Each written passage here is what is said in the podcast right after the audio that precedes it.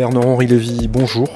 Merci de nous accorder euh, du temps pour cette interview pour euh, Kurdistan In, euh, donc notre média en français, en anglais et en allemand.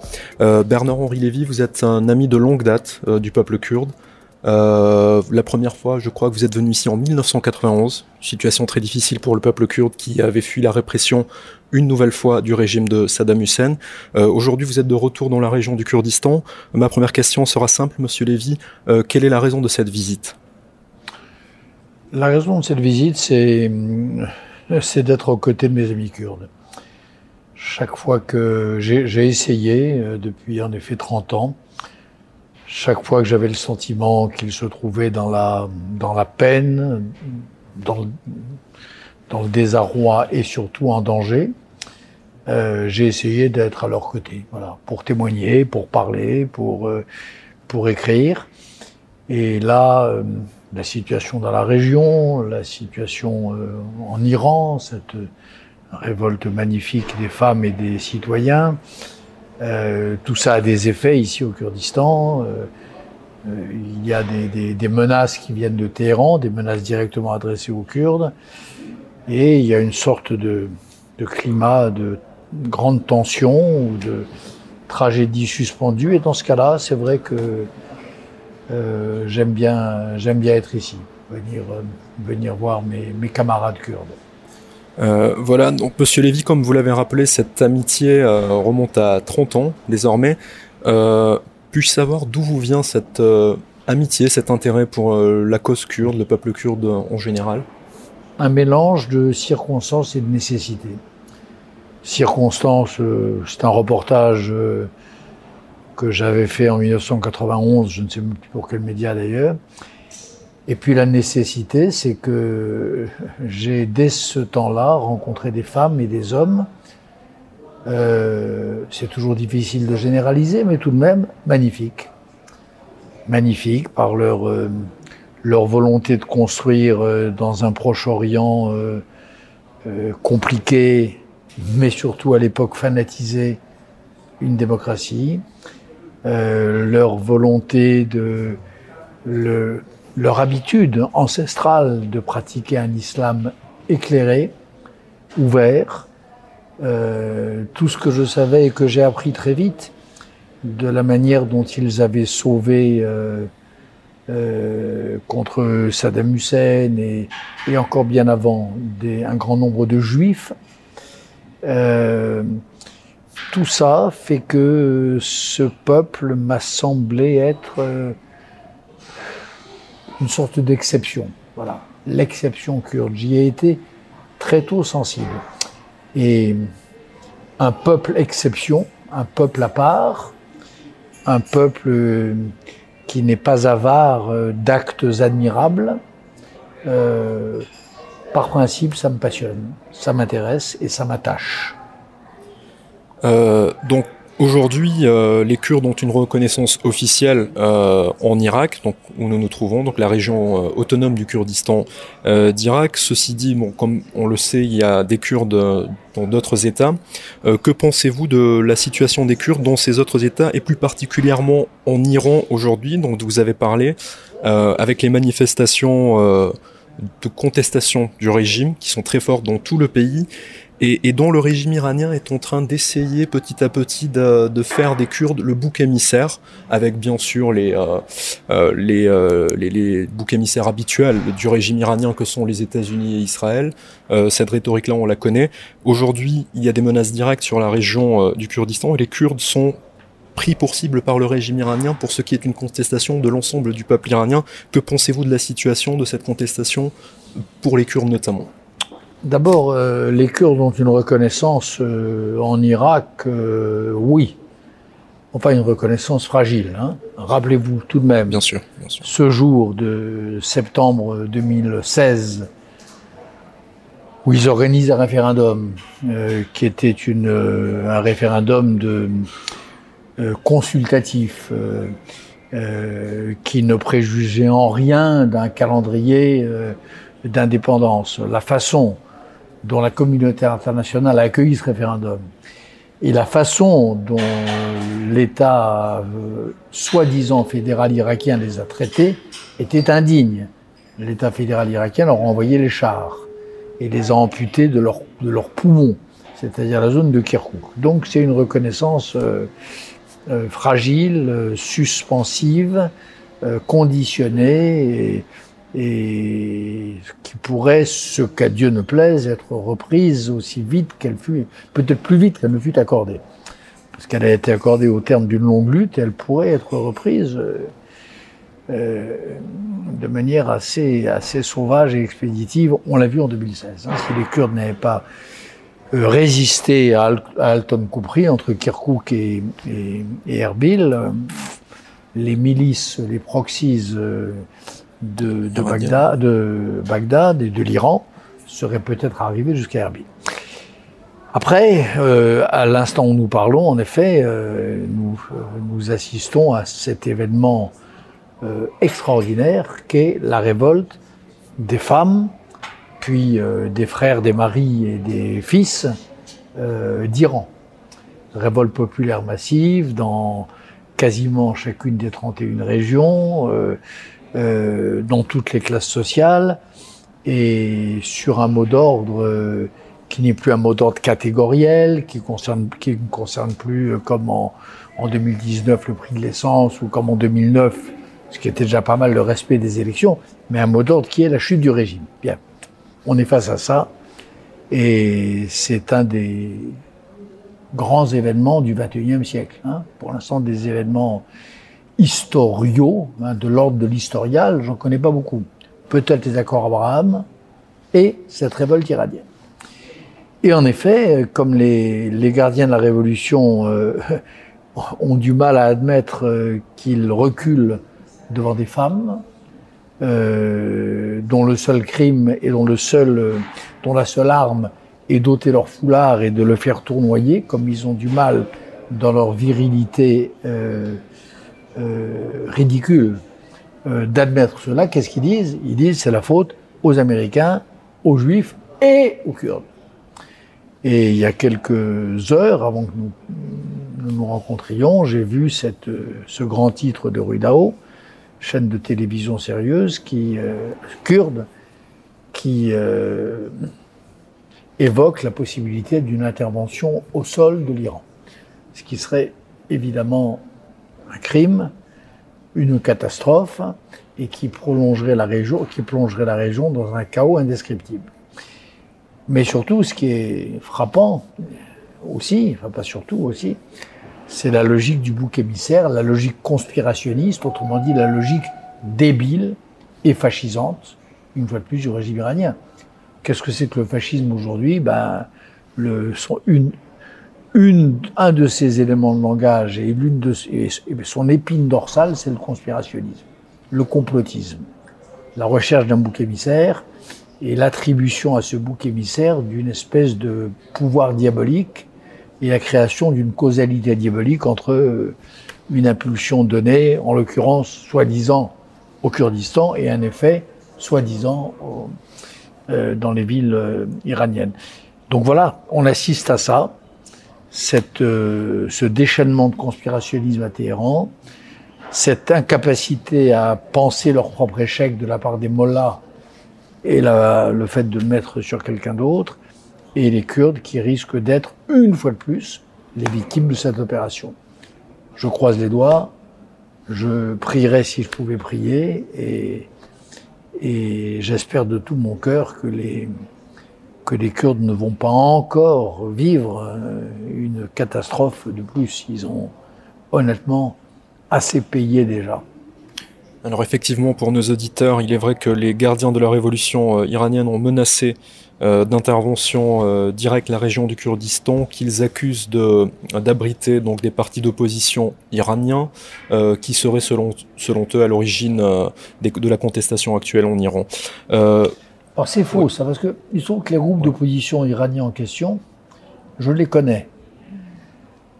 J'étais il y a trois ans à Koya, qui a été bombardé il y a quelques jours. Qui vient d'être bombardé et qui était allé, qui était le, qui est le siège, qui l'est toujours d'ailleurs, des deux partis d'opposition euh, iraniens kurdes euh, qui maintenant n'en ont fait plus qu'un, qui se sont alliés et qui sont accusés de fomenter des troubles en Iran. C'est faux.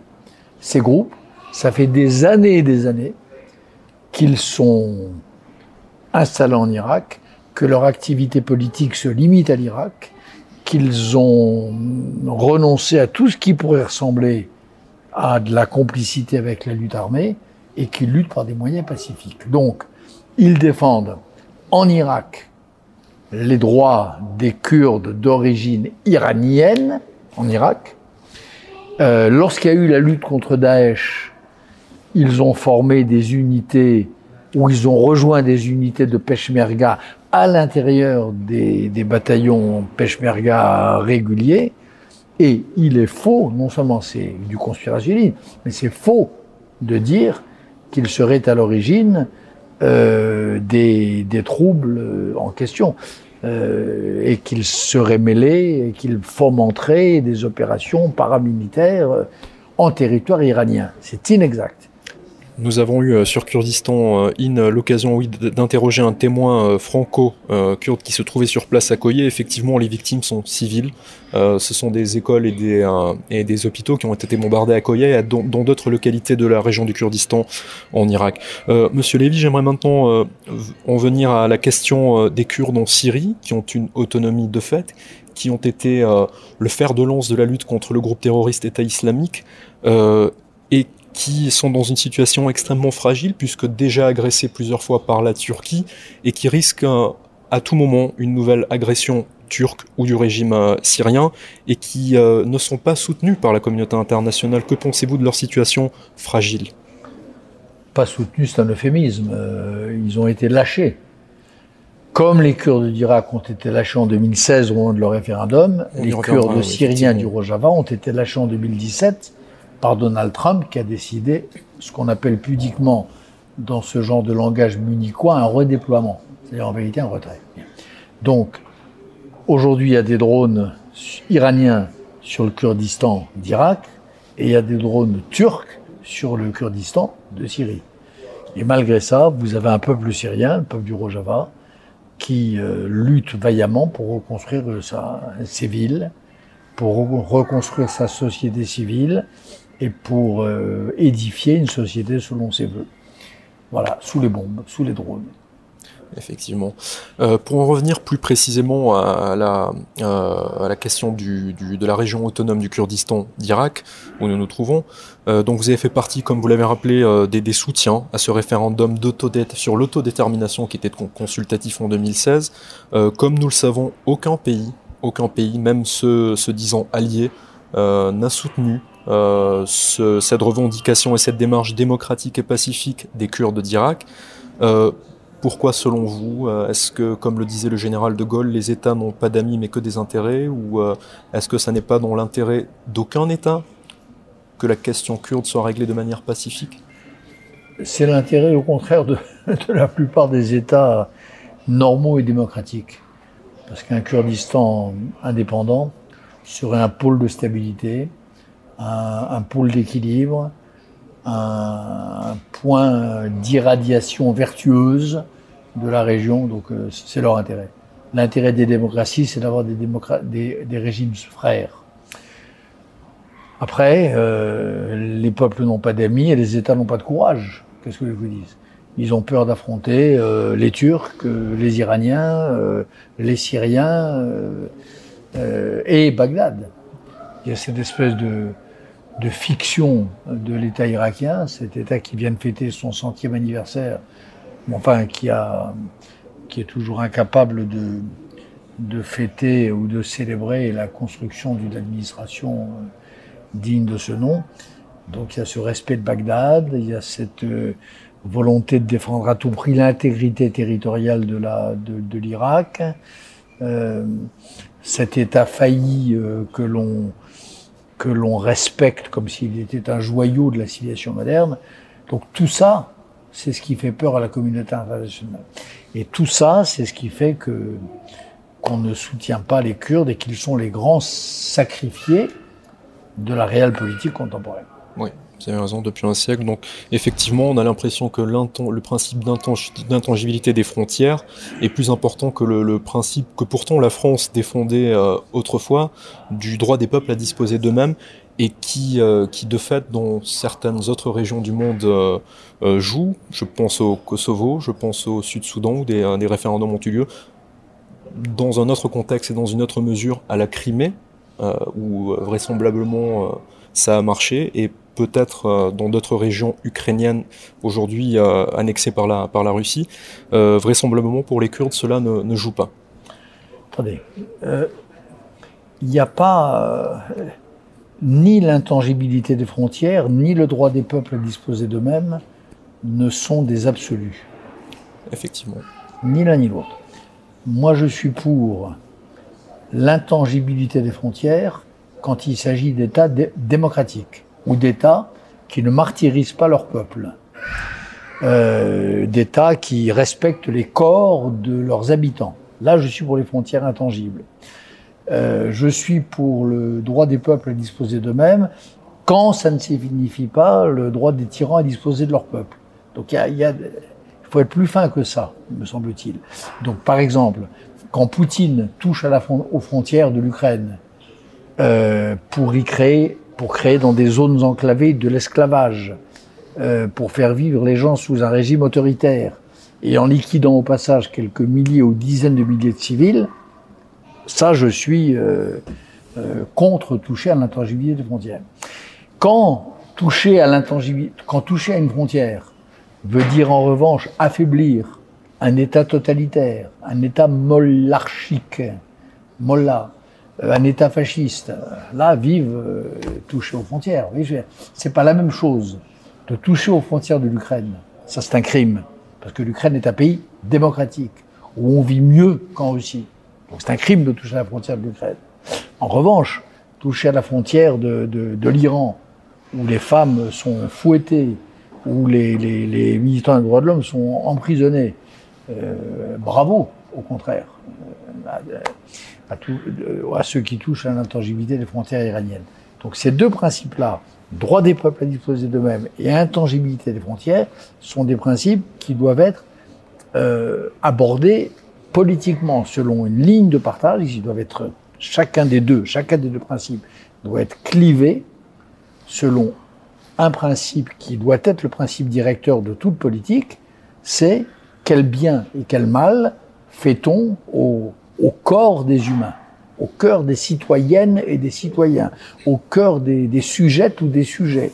Voilà, c'est ça la vraie question. Pour parler plus globalement de la situation, euh, donc au Moyen-Orient, ne pensez-vous pas que la question kurde est en réalité la, question principale en ce qui est euh, de la stabilité de la région, du Proche-Orient, du Moyen-Orient euh, Elle est pourtant peu souvent abordée au niveau international un petit peu plus depuis la guerre contre Daesh et la médiatisation qui en est suivie. Euh, en comparaison d'autres questions, je pense à la question palestinienne par exemple, qui depuis des décennies occupe, euh, les, chancelleries et les médias euh, dans tous les pays du monde. pourquoi, selon vous, est-ce que les Kurdes n'ont pas sont disons moins importants que les Palestiniens? Est-ce que pourtant en nombre ils sont 50 millions? En nombre ils sont bien plus importants. La création d'un État kurde, encore une fois, aurait un effet euh, stabilisateur, euh, et non pas déstabilisateur, stabilisateur. Euh, ce serait un État démocratique et sûrement pas un État criminel, ni théocratique, ni livré à des factions Hezbollah ou Hamas. Mais pourquoi ça marche pas? Parce que l'Iran, la Turquie, la Syrie et l'Irak ont ont des grandes gueules. Et, eux ont des amis dans la communauté, aux, Nations Unies, dans la communauté internationale, au Conseil de sécurité des Nations Unies, parce qu'il y a une internationale des, des impérialistes. Et que ces pays-là euh, font partie de l'international des tyrans ou des empires. Voilà. Donc c'est aussi simple que ça. Donc ça marche pas. Euh, les, ces pays-là s'opposent à l'indépendance du Kurdistan. Et les mêmes, en revanche, font de l'indépendance de la Palestine euh, une cause sacrée, les mêmes, les mêmes puissances impériales et autoritaires. Euh, Bernard-Henri Lévy, une dernière question. comment voyez-vous l'évolution de la situation pour ce qui est de la région autonome du Kurdistan d'Irak avec le contexte dont on vient un petit peu de, parler, une situation chaotique à Bagdad depuis des années, qui ne va pas en s'arrangeant, avec l'Iran déstabilisé, avec une Turquie qui tient, qui est peut-être la, principale force de la région actuellement, et les menaces qui pèsent sur cette euh, région fragile.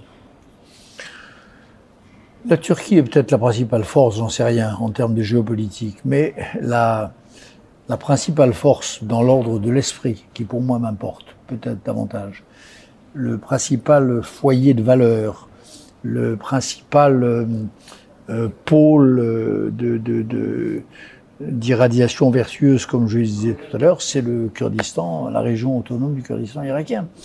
Vous avez ici, là où nous parlons, au, KRG, une sorte de chef-d'œuvre politique, au fond. Un chef-d'œuvre politique, c'est-à-dire euh, dans, dans, une région qui n'est pas reconnue comme un État, euh, euh, baigné par un, un théologico-politique, celui d'islam, qui n'est pas toujours ni partout euh, compatible avec la démocratie et les droits de l'homme. Vous avez un régime assez, assez miraculeux, euh, pluraliste, démocratique, tolérant aux autres identités, respectant la liberté religieuse euh, et respectant le principe d'égalité des femmes. Donc ça, c'est, vous vous avez des chefs-d'œuvre dans l'ordre de, de l'art, de la littérature, et vous en avez aussi dans l'ordre politique. Cette création, cette entité-là, le Kurdistan irakien, euh, c'est comme ça. C'est pas, je ne, je n'en donne le crédit à personne en particulier. C'est le crédit, s'il revient à quelqu'un, c'est au peuple kurde tout entier. C'est une sorte de chef-d'œuvre. Voilà. c'est un chef-d'œuvre dont j'espère qu'il n'est pas en péril. Voilà. Et c'est le sens de ma venue ici. Merci beaucoup euh, Bernard-Henri Lévy pour, euh, pour cet euh, entretien. quant à moi, chers auditeurs de Kurdistan In, je vous dis à bientôt pour donc cette fois-ci c'était filmé, mais pour un podcast avec un autre invité. Merci beaucoup. Merci à vous.